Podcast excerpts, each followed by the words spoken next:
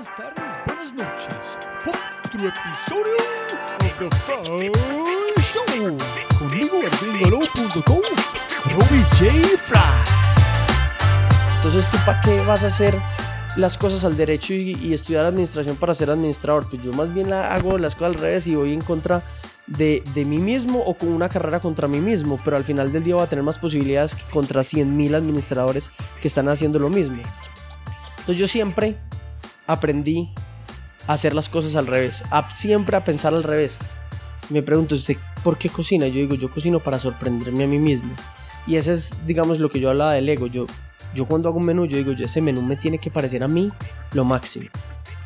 Pero cuando yo te saco el plato volando, tú suspendes esa incredulidad porque lo estás viendo, estás viendo algo mágico. Y dice que ellos todas esas reglas que rompían las volvían platos y las vendían en un restaurante. Entonces dije, ah, yo tengo que abrir un restaurante. Y cuando tenga un restaurante, voy a abrir un taller creativo y yo me voy a pasar a cocinar a ese taller creativo para romper las reglas ahí y ya mandarle las recetas a los chefs. Y hoy tú estás sentado en ese taller creativo que yo soñé hace 13 años y todo el cielo empezó porque yo quise tener un taller creativo como el que estoy hoy.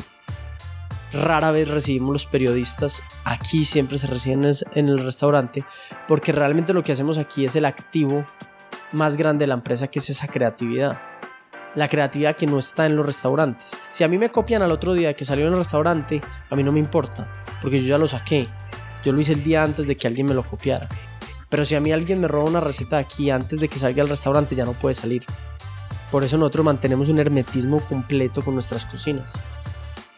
El tema, yo creo que, que la felicidad y los sueños, la gente los ve muy imposibles y los ve muy efímeros porque los entiende como metas y no como caminos.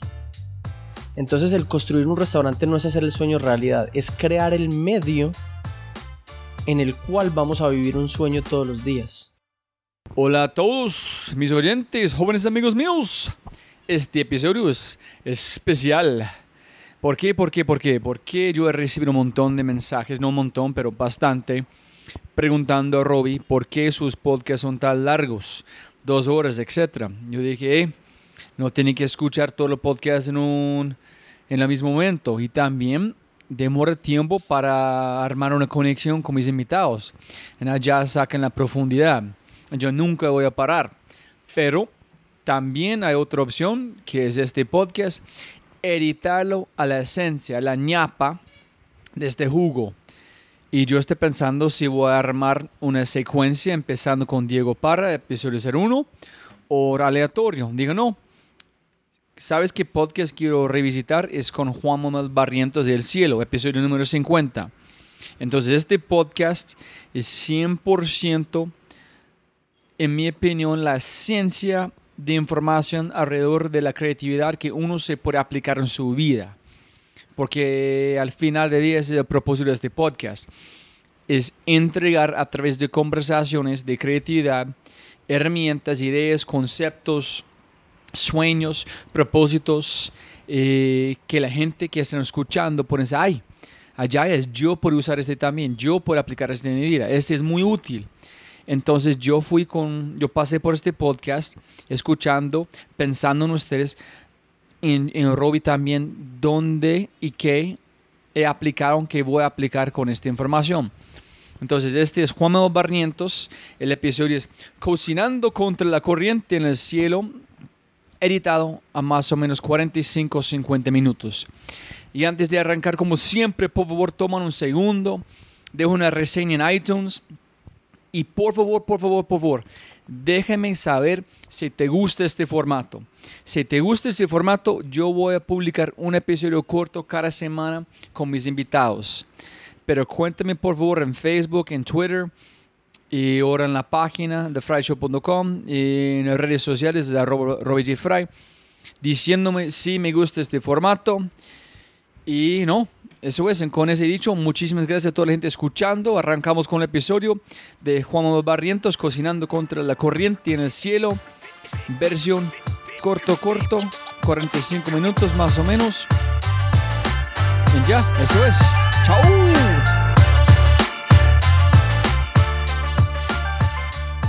Juanma es primero una persona feliz. Yo creo que, que que uno tiene que arrancar por, por ahí, por el, por el espíritu.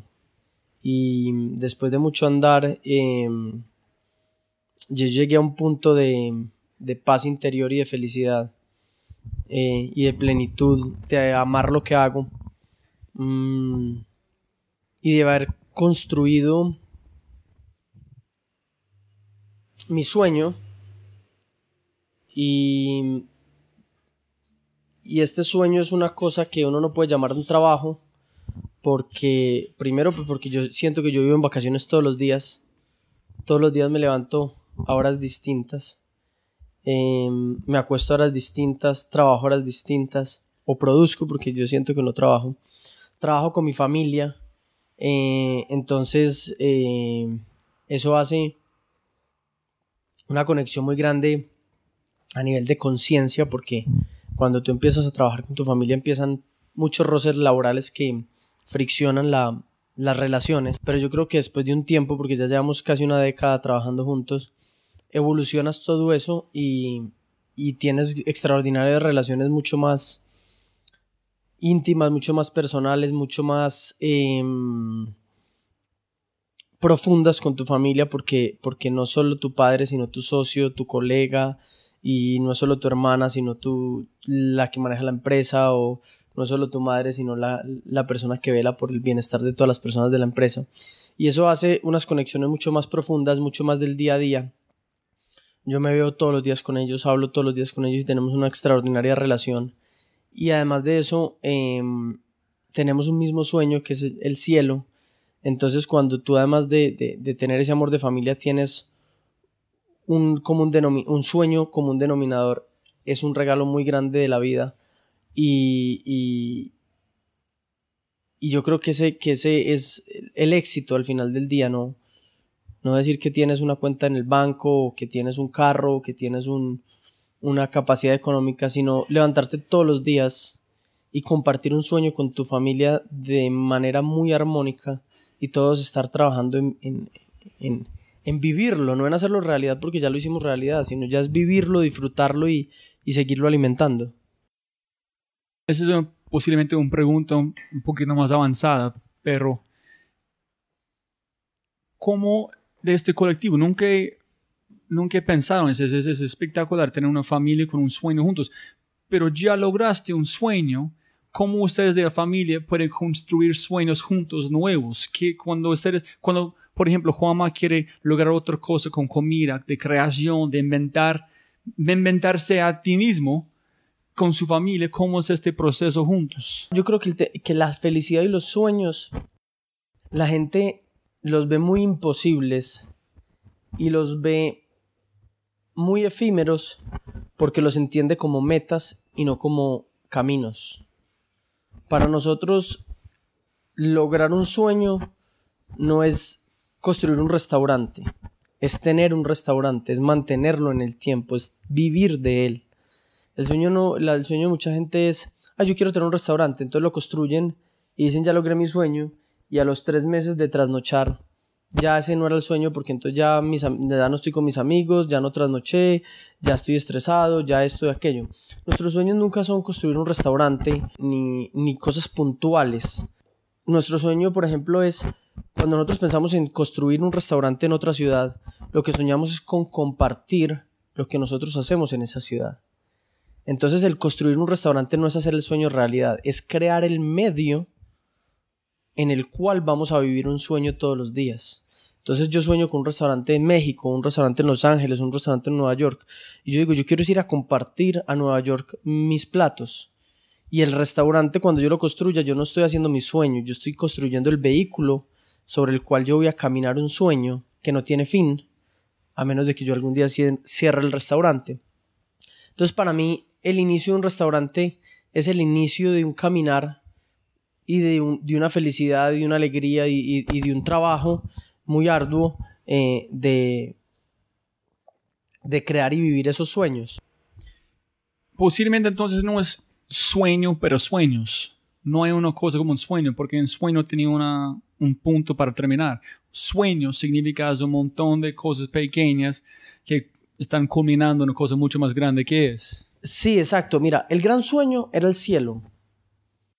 Y el, y el sueño del cielo era una plataforma de creatividad y negocios a través de experiencias de lujo. Entonces nosotros siempre soñamos con tener una plataforma donde creáramos experiencias de lujo y experiencias para los sentidos y ese, era el y ese, y ese es el cielo. Entonces el cielo es un sueño vivo lleno de pequeños sueños, de, pequeños sueños de abrir un hotel, de pequeños sueños de ir a México, de, pequeños sueños de, no porque sean pequeños, son grandes sueños, pero al final del día el gran sueño que lo abarca todo es que el cielo como organización nos permite todos esos sueños.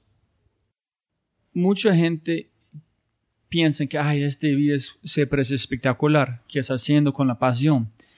Estoy pensando, no es, es sí, es, si está bueno o no cuestionarse todo el tiempo. Yo pienso que es, pero pienso que el momento que tú empiezas a cuestionar tanto, es, hay una cosa pasando que tienes que identificar.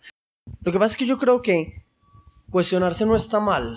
Yo creo que está mal ser extremadamente conformista y está mal estar ser extremadamente inconformista, porque yo siempre he creído, aunque yo soy una persona de muchos extremos, en la mayoría de los casos, a las personas que no saben vivir en esos extremos les hacen daño, porque como a la gente es criada muy normal, yo tuve una crianza muy distinta que me permitió, digamos, que tener una visión muy distinta del, mundo, para bien o para mal.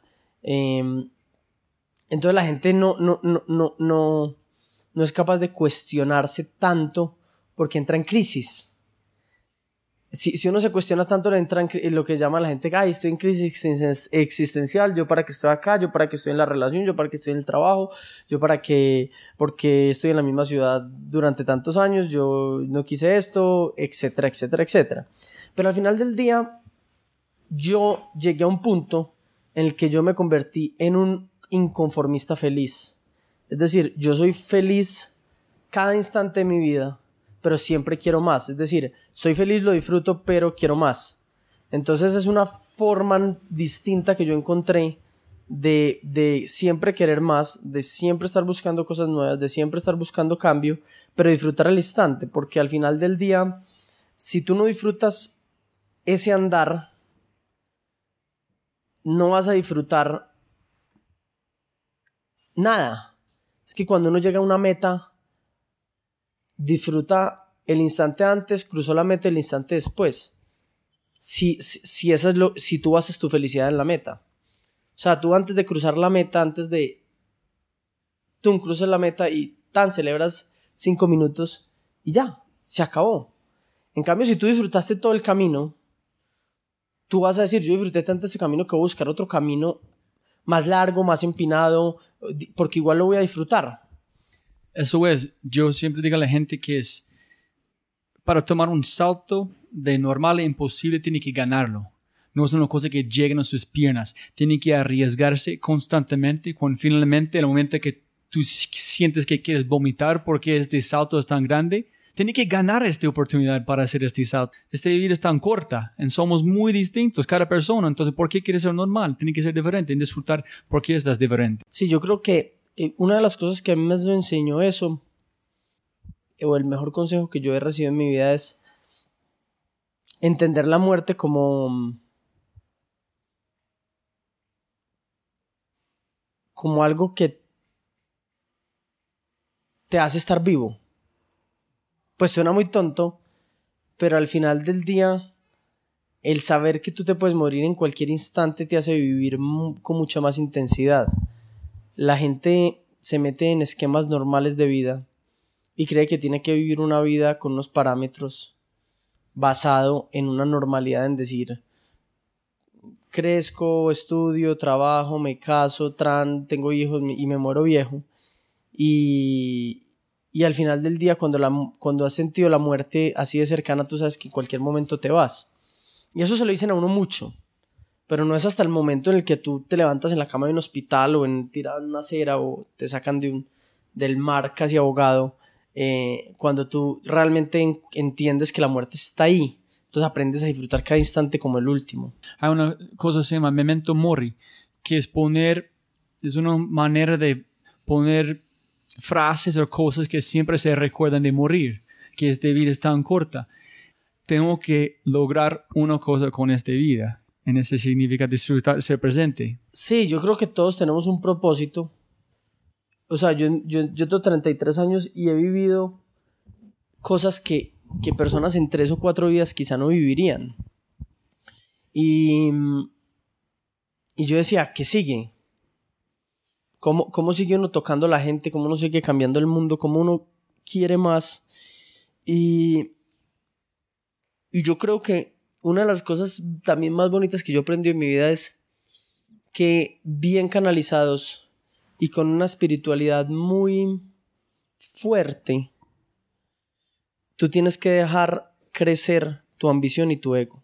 Porque las religiones y un montón de, inclusive teorías espirituales te dicen que uno, tiene que, que uno tiene que vencer el ego y que uno no puede ser ambicioso y que uno tiene que ser desprendido.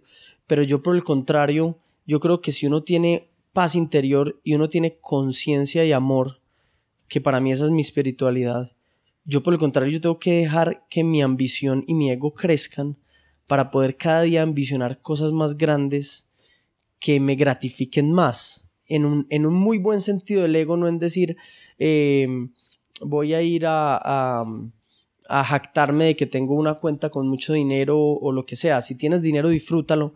Pero al final del día yo creo que el ego es uno de los vehículos más impresionantes y bonitos que hay si tú sabes controlarlo a través de tu espiritualidad, de tu conciencia, de tu amor, de tu humildad, pero al final del día disfrutarlo.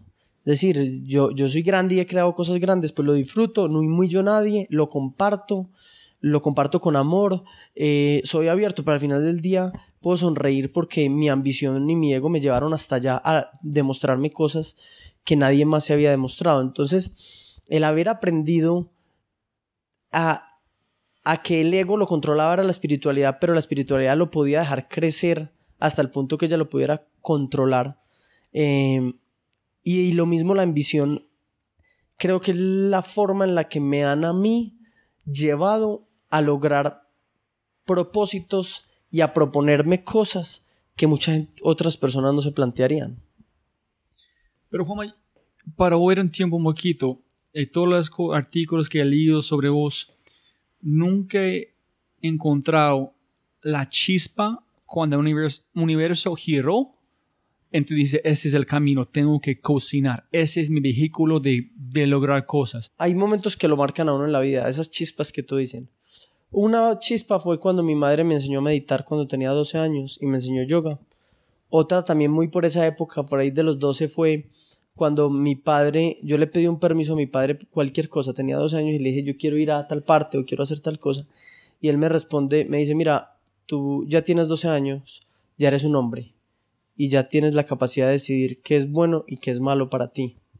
Yo soy tu amigo y a partir de ese momento sigo siendo tu padre, pero cuenta conmigo para lo que necesites, pero hazte responsable de tus propias decisiones.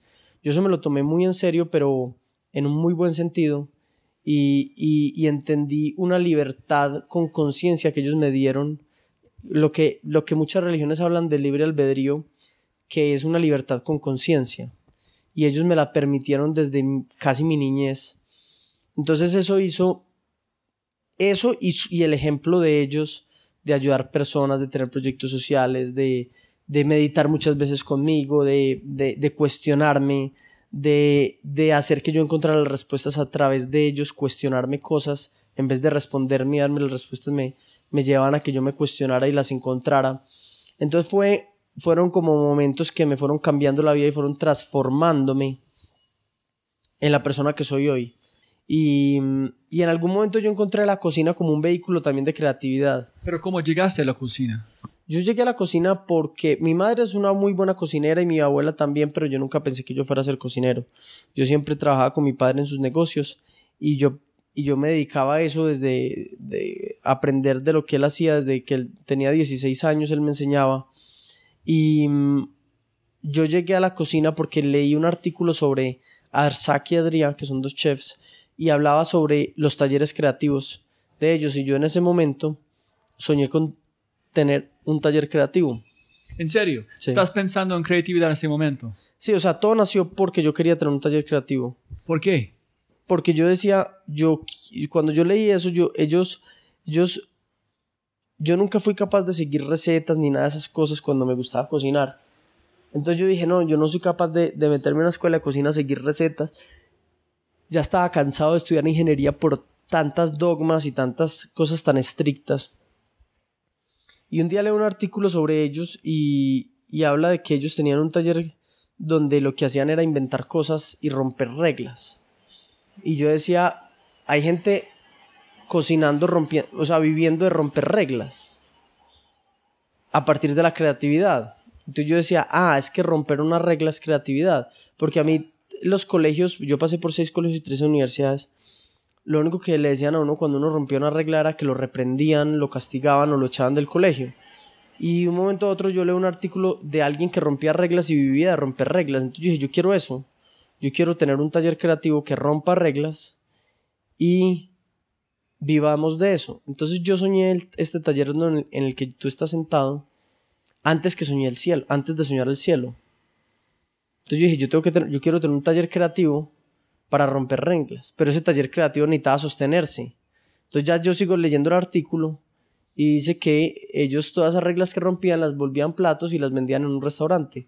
Entonces dije, ah, yo tengo que abrir un restaurante y cuando tenga un restaurante voy a abrir un taller creativo y yo me voy a pasar a cocinar a ese taller creativo para romper las reglas ahí y ya mandarle las recetas a los chefs. Y hoy tú estás sentado en ese taller creativo que yo soñé hace 13 años y todo el cielo empezó porque yo quise tener un taller creativo como el que estoy hoy. Entonces la comida fue después. Primero fue taller creativo porque quiero romper O sea, la reglas. idea sí, o sea, la idea siempre fue romper reglas. Y, y la comida, el cielo y todo son un extraordinario accidente y un extraordinario medio para romper reglas, pero al final del día yo he sido una persona, yo tengo, mi, mi novia me dice que yo tengo, pues mi, mi novia, mis padres, todo el mundo me dice que yo tengo un problema muy fuerte con la autoridad. Yo no, yo, yo no, yo no tolero la autoridad, yo no tolero que alguien me diga que debo hacer algo, que me cuestionen o que me digan que no. Yo no tolero la palabra no. Soy, soy, soy una persona que tengo graves problemas con eso y lo he sabido canalizar muy bien en la empresa y, y en la creatividad, pero sigo teniendo muchos problemas o, o situaciones difíciles cuando alguien dice no o cuando... Porque es que a mí no me... A mí, para mí no es la peor palabra que existe. Y Juanma, todavía yo no sé, pero estoy siempre pensando en la universidad porque yo tuve muchos problemas allá también.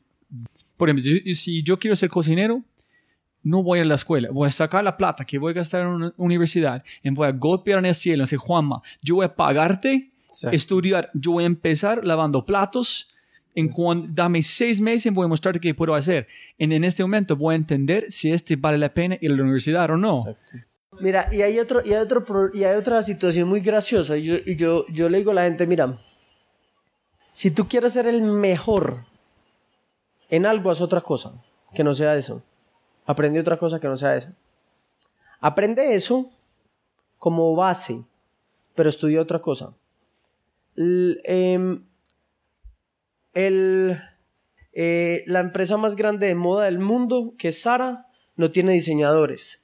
La empresa de transporte más grande del planeta, que es Uber, no tiene un solo carro. La empresa de alojamiento de hoteles más grande del planeta, que es Airbnb, no tiene una sola propiedad. Em, y así hay miles de ejemplos. El, tú ves el mejor, eh, no sé, diseñador gráfico y estudió cocina, el mejor cocinero y estudió arquitectura. La mejor pastelera para mí hoy del mundo es una chica que estudió arquitectura y luego aprendió pastelería. Eh, entonces yo, yo a la gente, yo, es muy gracioso porque yo voy a una conferencia de, de administradores y les digo, si ustedes quieren ser el mejor administrador, están en el lugar equivocado estudiando administración y todo el mundo se queda como, ¿qué? Yo sí, si ustedes quieren ser el mejor administrador, estudian psicología. Si quieres ser el mejor psicólogo, estudie biología y el comportamiento de los animales y la teoría de Darwin y va a ser mejor psicólogo siendo biólogo que psicólogo. Si, mm, por ejemplo, en el caso mío, si quieres ser un cocinero exitoso, yo primero fui empresario y aprendí a hacer empresa porque es que la mayoría de los cocineros se quiebran porque no saben manejar la empresa. Yo siempre he dicho, si tú quieres ser el mejor en algo, tienes que hacer las cosas al revés. Porque todo el mundo las está haciendo al derecho. Entonces tienes más posibilidades de, de, de, de, de pegarle al perro, de estallar la piñata, haciéndolas al revés. O sea, si uno hace las cosas al revés, tiene 50% de posibilidades de, de estrellarse y 50% de posibilidades de ser exitoso. Si las hace al revés, tienes ese 50-50. Pero si las haces al revés muy bien hechas, mejoras ese porcentaje. En cambio, si las haces al derecho, estás compitiendo contra millones de personas.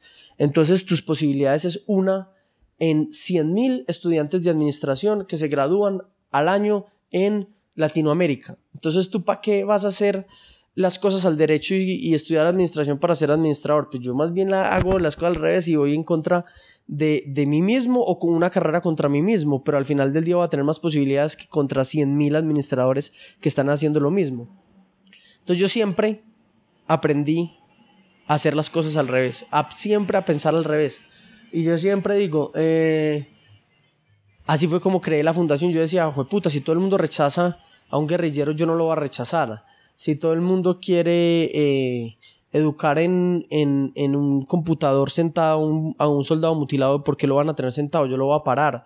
Eh, si la gente está esperando que un político haga la paz porque un cocinero no cocina la paz, si la gente está esperando que un empresario haga una empresa porque no la hace un cocinero, y cosas que generan una transgresión para uno navegar en un océano azul solo, con sus propias tormentas, y no navegar en un océano rojo lleno de sangre de la competencia.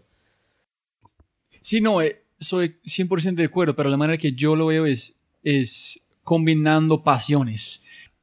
Sí, una de las cosas que la gente tiene que entender en, el tema de, educarse a sí mismo es que hoy se paga por el conocimiento particular y no por el conocimiento general.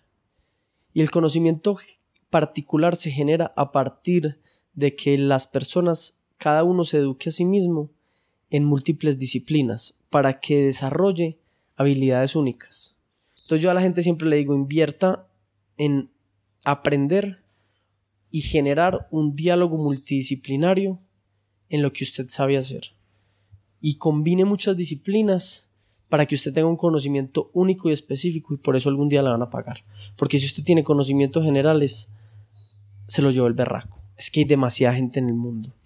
Y sabes, muy chévere que tú dijiste, Juan, pensando en este, hablando de cómo estudiar disciplinas muy raros afuera de qué, quieres hacer. Es un, un niño está preguntando a un profe, una persona, oye, no sé qué estudiar porque no sé si voy a trabajar en este sistema o en este sistema. Y el profe dijo, oye, tranqui, el trabajo que vas a tener no existe en este momento.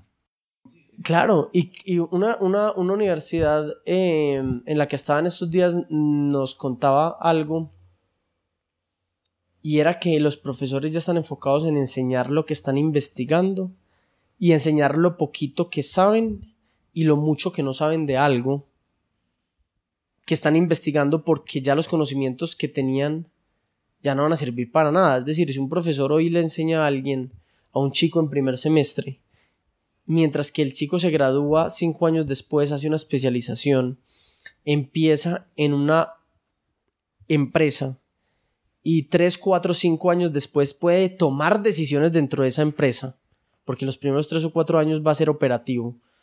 Entonces van a pasar entre seis y quince años entre que el chico pueda aplicar ese conocimiento. Entonces lo que le enseñes hoy, salvo que sea uno más uno o, o despejar cualquier ecuación, van a ser cosas que que, que, no le van a servir para nada. Tú le enseñas hoy a alguien, tú, tú, yo, yo, yo, a mí me, me, encanta el mercadeo, yo digo, la gente de mercadeo, ¿qué estará aprendiendo hoy?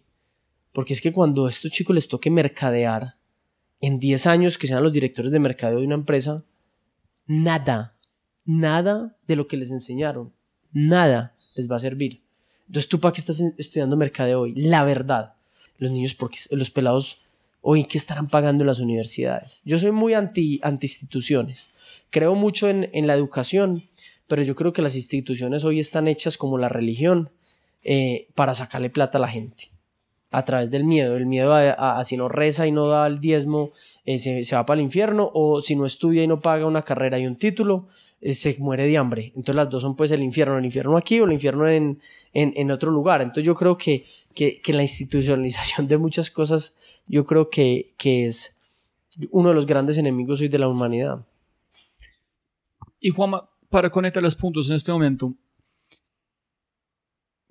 ¿hace cuánto tiempo empezaste con el sueño del cielo? ¿O como cocinar, ser como una profesión? ¿Hace cuánto tiempo? En ese momento, hace 13 años, cuando dije quiero tener un taller creativo. ¿Hace cuánto? 13 años. En ese momento. 14 ya. ¿Hace cuánto cuando entendiste que el vehículo era cocinar? ¿Hace cuánto? En ese mismo momento. Ok. O sea, todo se dio en un instante. Listo. Porque cuando tú empezaste a cocinar no fue cool. Fue empezando a ser más cool, pero todo fue una cosa muy Ah, no era cool para el mundo. No era cool para el mundo, sí, yo entiendo la pregunta. O sea, la verdad, cuando yo, cuando yo entendí el tema de la muerte, a pesar de que uno nunca termine de entender la muerte ni. ni. La única forma de superar al 100% la muerte es muriéndose. Pero cuando uno tiene una comprensión un poco más allá y uno le ha hecho un poco más de conciencia, pues si yo dije, si yo ya he enfrentado morirme porque me porque me va a importar. O sea, si, si, si ya superé muchos miedos a morirme, ¿por qué me va a dar miedo la opinión de la gente? Entonces a mí nunca me importó lo que la gente pensaba. Realmente yo ni siquiera en mi vida he cocinado para mis clientes, que eso es una cosa bien particular. La gente, la gente eh, me pregunta, ¿usted por qué cocina? Yo digo, yo cocino para sorprenderme a mí mismo. Y ese es, digamos, lo que yo hablaba del ego. Yo, yo cuando hago un menú, yo digo, yo ese menú me tiene que parecer a mí lo máximo. A mí no me importa si al cliente le parece o no. yo lo quiero compartir desde la esencia como de lo humano y de la cocina es un acto de compartir mi conocimiento y la expresión de mi creatividad.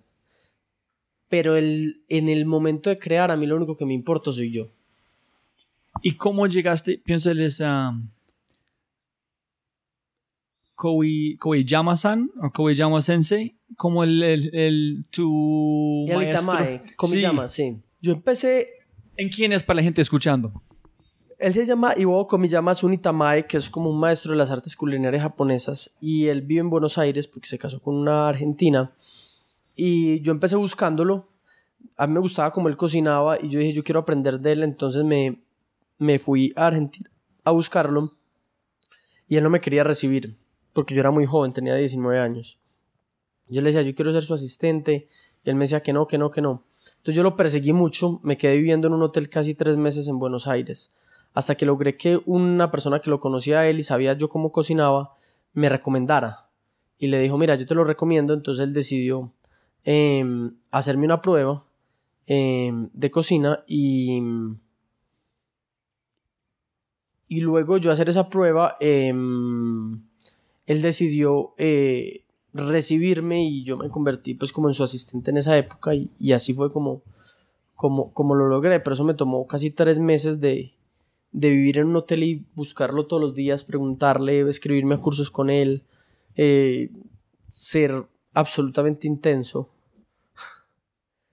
Eh, en, en, en, en decirle yo, pues en decirle yo quiero que usted me enseñe. Una cosa que siempre exploro en este podcast es cómo la gente cuando llega en momentos complicados, qué fue su intención o su propósito, cómo fue suficiente fuerte para superarlo en llegar a este punto que tuviste que hacer, que es entrar a este restaurante en aprender. Es que a mí, entre más me decían que no, más, más ganas me dan de que sí. O sea... Eh, al revés. Al revés. Yo, yo sí, no, realmente yo nunca pensé en renunciar. Yo siempre pensé que, que de alguna manera él me tenía que recibir. Yo siempre he buscado. Yo chiquito hacía laberintos ahí en el papel, pues esos libros de que eran como unas revisticas que tenían sopas de letras, laberintos, y a mí me gustaba mucho hacer los laberintos. Y yo no me demoraba nunca haciendo nada, nunca los laberintos, porque yo siempre los hacía al revés. Cuando tú haces un laberinto al derecho, tienes miles de posibilidades de equivocarte.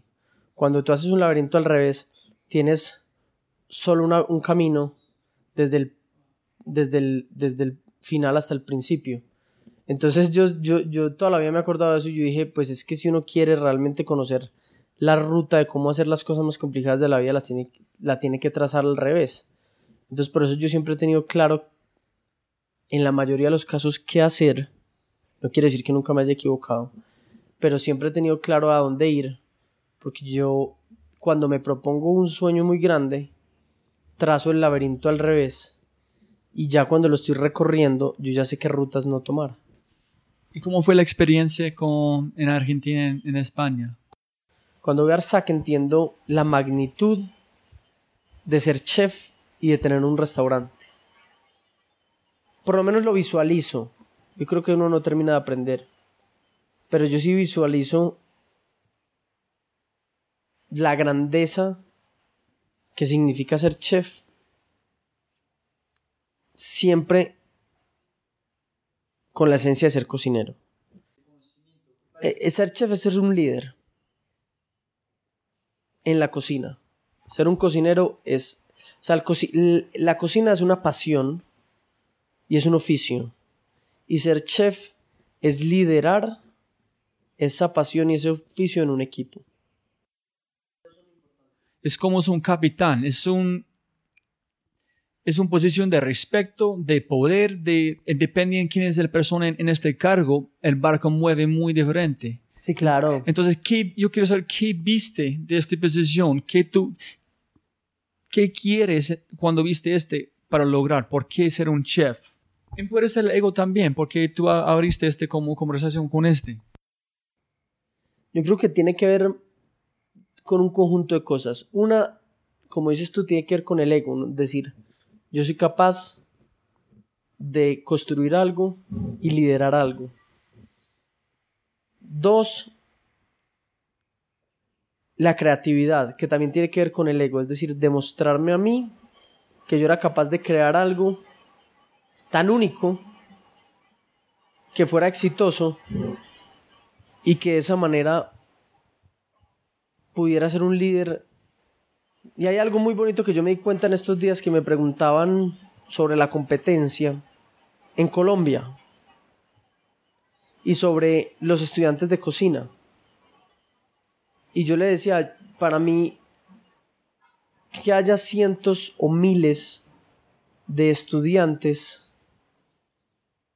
que hoy prefieran y admiren una figura de un cocinero cool, de un cocinero que tiene un trabajo que ama como yo y que ellos quieran y admiren eso, es haber vencido la cultura del narcotráfico que tenía tan marcada a los jóvenes de mi época, en que el mayor logro era parecer y ser parte de esa narcocultura. Entonces cuando hoy hay miles de jóvenes que, que prefieren tener una chaqueta blanca que a estar aparentando dinero por una narcocultura. Yo creo que, que es cuando uno se da cuenta que logró algo más grande que un restaurante, sino transformar muchas vidas de una cultura que estaba marcada por casi medio centenio de guerra y narcocultura que llevamos.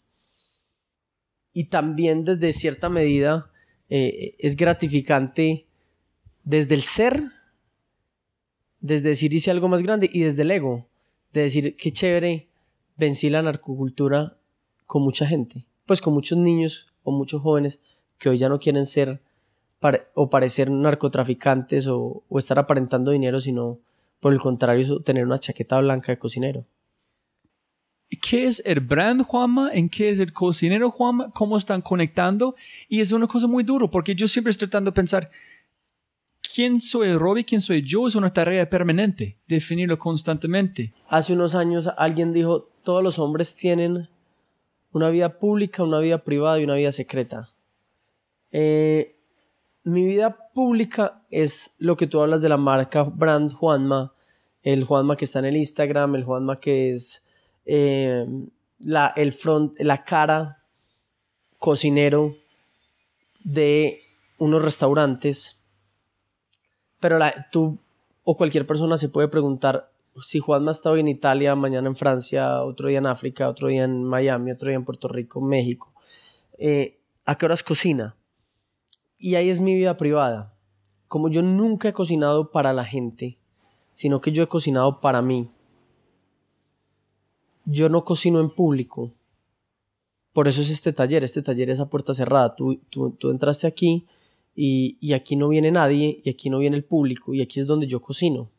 Entonces yo aquí cocino unas recetas que yo comparto a través de mis cocineros en mi restaurante. Pero mi vida privada es que yo cocino. Yo cocino muchos días de mi vida y cocino casi 200 platos al año que los compartimos en el taller. Pero eso no se publica, ni es parte de la vida pública. Todo eso se hace de manera aquí privada, es decir, como parte de el, eh, parte de la confidencialidad de la empresa. Es decir, aquí todas las personas que cocinan aquí o que trabajan aquí, eso es como un laboratorio secreto, como cuando se está desarrollando la fórmula de algo. Entonces aquí se crean todas esas recetas y esas recetas se llevan a los restaurantes y en esos restaurantes la gente debe pagar, porque esto es un negocio, por consumirlas. Entonces por eso mucha gente dice, usted cuando está en el restaurante no está cocinando. Yo le digo, no. Yo en ese restaurante estoy probando media hora antes de que usted pruebe. Yo estoy en Miami, yo todos los días pruebo el menú. Todos los días corrijo el menú. Todos los días saludo a los clientes. Pero cuando yo parto una zanahoria, cuando yo parto una cebolla, cuando estoy ahí, solo, sin que nadie vea, equivocándome mil veces, porque una de las cosas más bonitas de, este, de, de, la creatividad es aprender de los errores. Entonces yo siempre le digo a los chicos, va, nosotros en los restaurantes no nos podemos equivocar. Pero no quiere decir que como seres humanos no nos podamos equivocar. Entonces los restaurantes tienen que ser cocinas de precisión, donde cuando la receta está hecha, esté perfectamente hecha y se realice y se ejecute de una manera perfecta para que los clientes vivan una experiencia. Pero todos esos errores, todos esos ensayos, todas esas pruebas de, de, de que a veces toman, una receta toma cinco minutos y a veces toman años, solo se dan acá.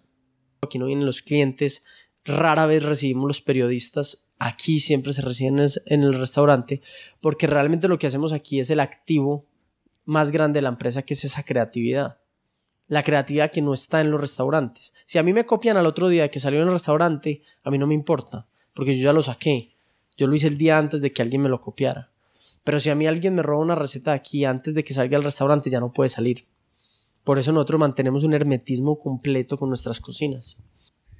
¿Y qué es, Juanma, qué es tu proceso de cómo llega una idea?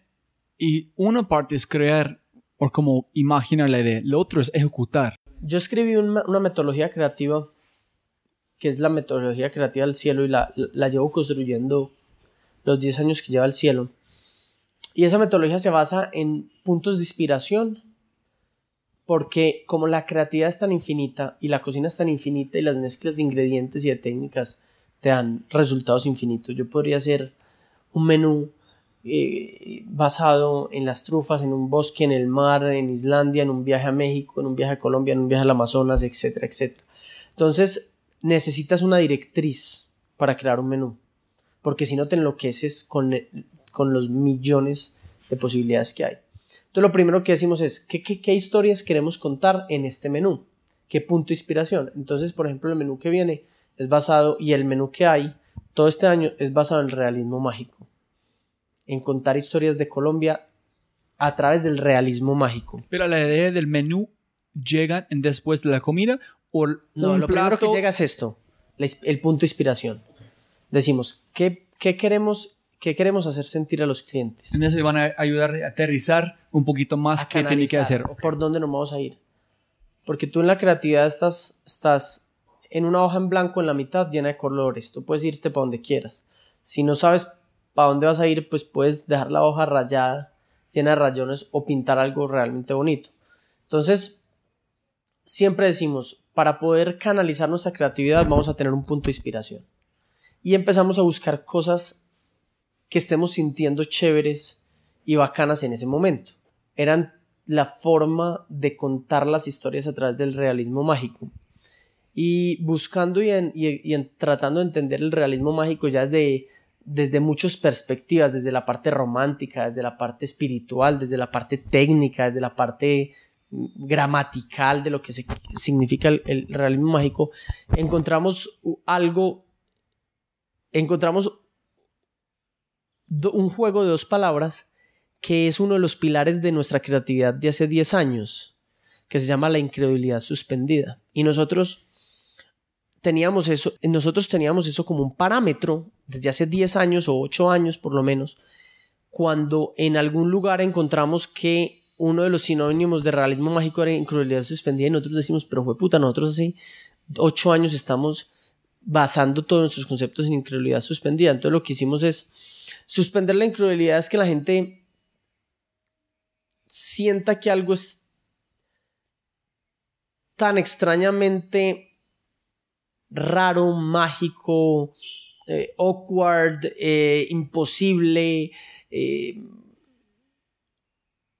pero al final del día el sentimiento que eso le genere haga que él suspenda la incredulidad y se conecte con ese sentimiento y, despierte una experiencia.